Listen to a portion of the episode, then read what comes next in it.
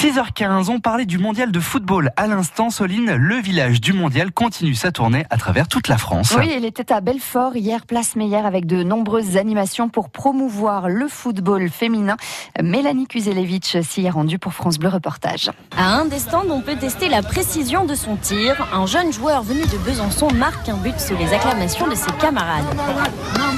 Sur place, on trouve aussi un terrain de foot gonflable, du foot tennis, mais également un stand sur la féminisation dans le football.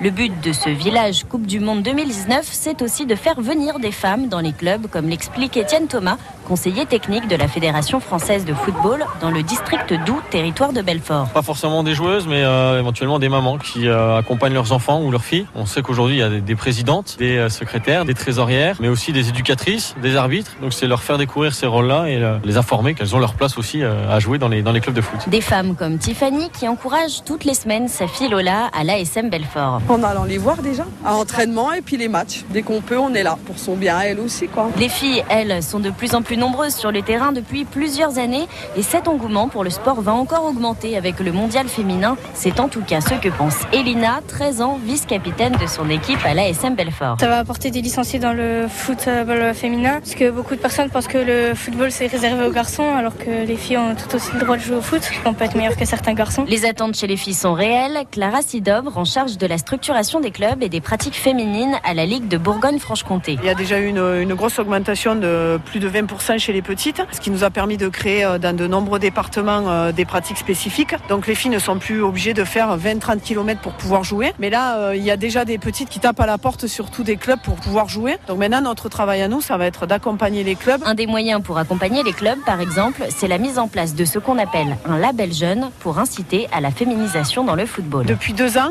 la politique de la Fédé, c'est de, si les clubs veulent candidater au label, ils sont obligés d'avoir une pratique féminine. Il faut avoir des dirigeantes, il faut avoir des équipes féminines. Le club qui a, qui a le label jeune, c'est un pouvoir d'attraction et un pouvoir de qualité. Aujourd'hui, dans le territoire de Belfort et le pays de Montbéliard, 19 clubs proposent une section féminine. Un reportage à retrouver en photo et en vidéo sur francebleu.fr.